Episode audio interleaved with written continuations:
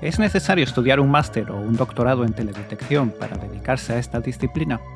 ¿Es más fácil conseguir un trabajo en teledetección tras realizar un máster en sistemas de información geográfica? En la entrega de hoy hablaremos de orientación profesional y cómo trabajar en teledetección es más fácil de lo que parece.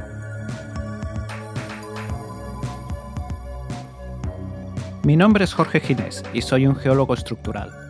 Trabajo en exploración petrolífera y mineral y mi herramienta principal de trabajo es la teledetección, seguida a cierta distancia por la sísmica.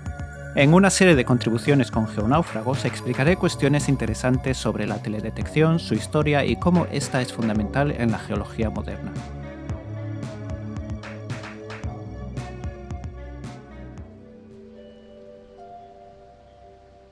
Hablar de teledetección es realmente hablar de un conjunto de técnicas, de métodos y aplicaciones donde coexisten muchos tipos de profesionales.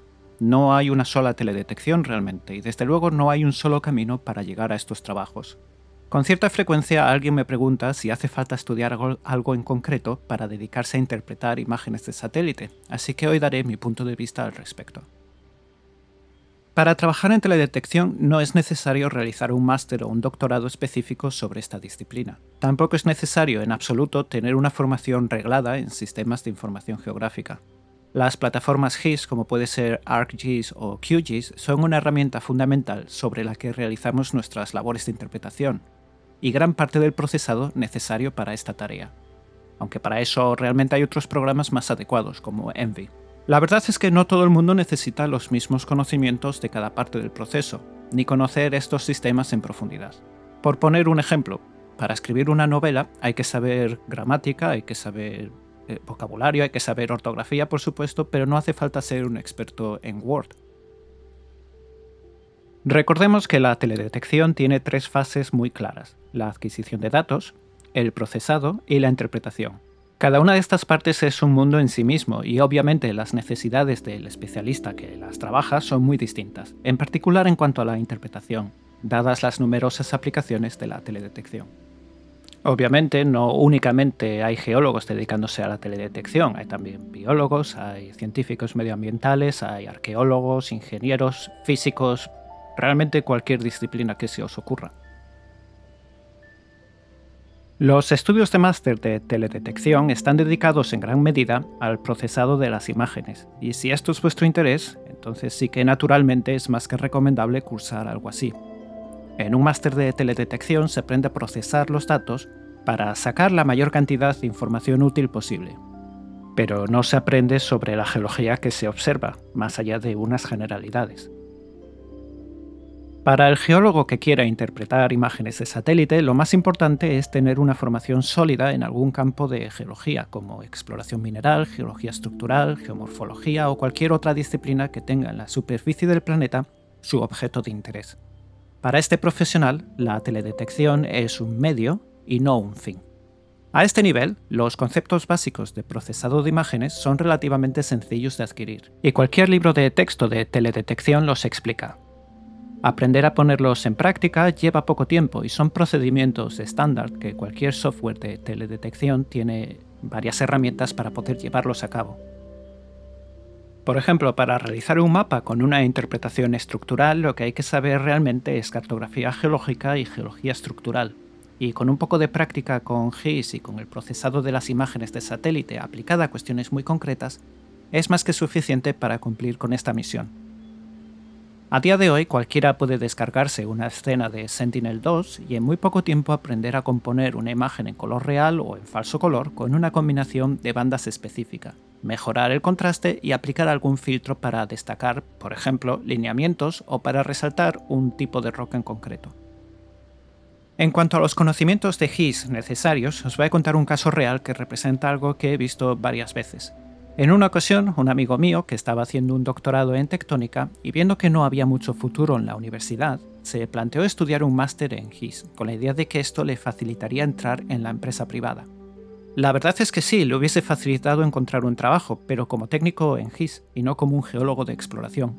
Un máster en GIS le hubiese preparado para gestionar bases de datos espaciales, para realizar eh, tareas de geomática, para ser un buen cartógrafo, pero no le hubiera capacitado para comprender la evolución geológica de una zona de estudio más que su ya casi finalizado doctorado en geología.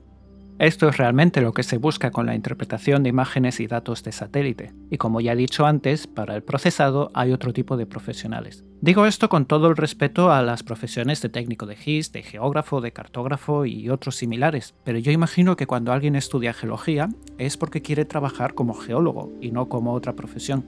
Lo que mi amigo necesitaba realmente era aprender las herramientas básicas de GIS para poder usar la teledetección como una herramienta más, como ya hacía con el trabajo de campo o de laboratorio. Lo mismo podemos decir en cuanto a la programación. Es más que conveniente tener unos conocimientos básicos de Python, tal vez de JavaScript, para poder realizar nuestras propias herramientas que nos faciliten nuestro trabajo. Pero no hay que ser un programador informático. Cuando yo terminé la carrera, la licenciatura en 2001, el trabajo que había para nosotros en el norte de España era o bien geotecnia o bien minería. Yo me dediqué a lo primero durante tres años. Decidí entonces dar un giro a mi carrera y en 2004 vine a Inglaterra a estudiar un máster en tectónica, a Royal Holloway. Mi objetivo entonces era terminar en el mundo del petróleo interpretando sísmica, tal vez en alguna empresa explorando o produciendo en el Mar del Norte. Aunque la sísmica no se me daba mal, a mediados del curso Ken McLean, mi supervisor, me ofreció un proyector de máster basado en imágenes de satélite en los Montes Zagros, en Irán. El proyecto consistía en analizar la evolución tectónica de la zona y en la producción de un mapa geológico, un par de cortes y, por supuesto, una memoria. Por aquel entonces yo ya tenía un gran interés por las imágenes de satélite. En quinto de la licenciatura ya había dado la, asignatura de teledetección con Manolo Claverol en, en Oviedo, y aquello no era totalmente nuevo para mí. La empresa con la que hice el proyecto me ofreció trabajo al terminar, y aquí estoy 16 años después. No me presento como un geólogo especialista en teledetección, sino como un geólogo especialista en geología estructural y tectónica que usa imágenes de satélite como fuente principal de información. Durante estos años he aprendido mucho sobre el procesado de datos, pero lo que me dio el trabajo en primer lugar fue saber extraer información tectónica y comprender mejor la evolución de un orógeno. Además, en una empresa que se dedica a la teledetección hay otro tipo de especialistas que hacen mucho mejor el procesado de imágenes que yo. Resumiendo, Estudiar un máster en teledetección es muy útil y recomendable si os interesan las imágenes y los datos en sí, su procesado y su mejora. Un máster en otra disciplina será más recomendable si lo que os interesa es pues esa disciplina y consideráis la teledetección como una herramienta más. Si lo que os interesa es la vulcanología, deberíais estudiar vulcanología y comenzar a usar lo antes posible imágenes de satélite y comprender sus técnicas. Lo que siempre será muy importante en cualquier campo es ponerse manos a la obra y practicar técnicas por vuestra cuenta. Es realmente como se aprende cualquier cosa. Espero que este programa os haya parecido útil y ya sabéis que os podéis poner en contacto conmigo a través de mi blog jorgegines.com o a través de Twitter, donde resido en la dirección arroba lithospheric.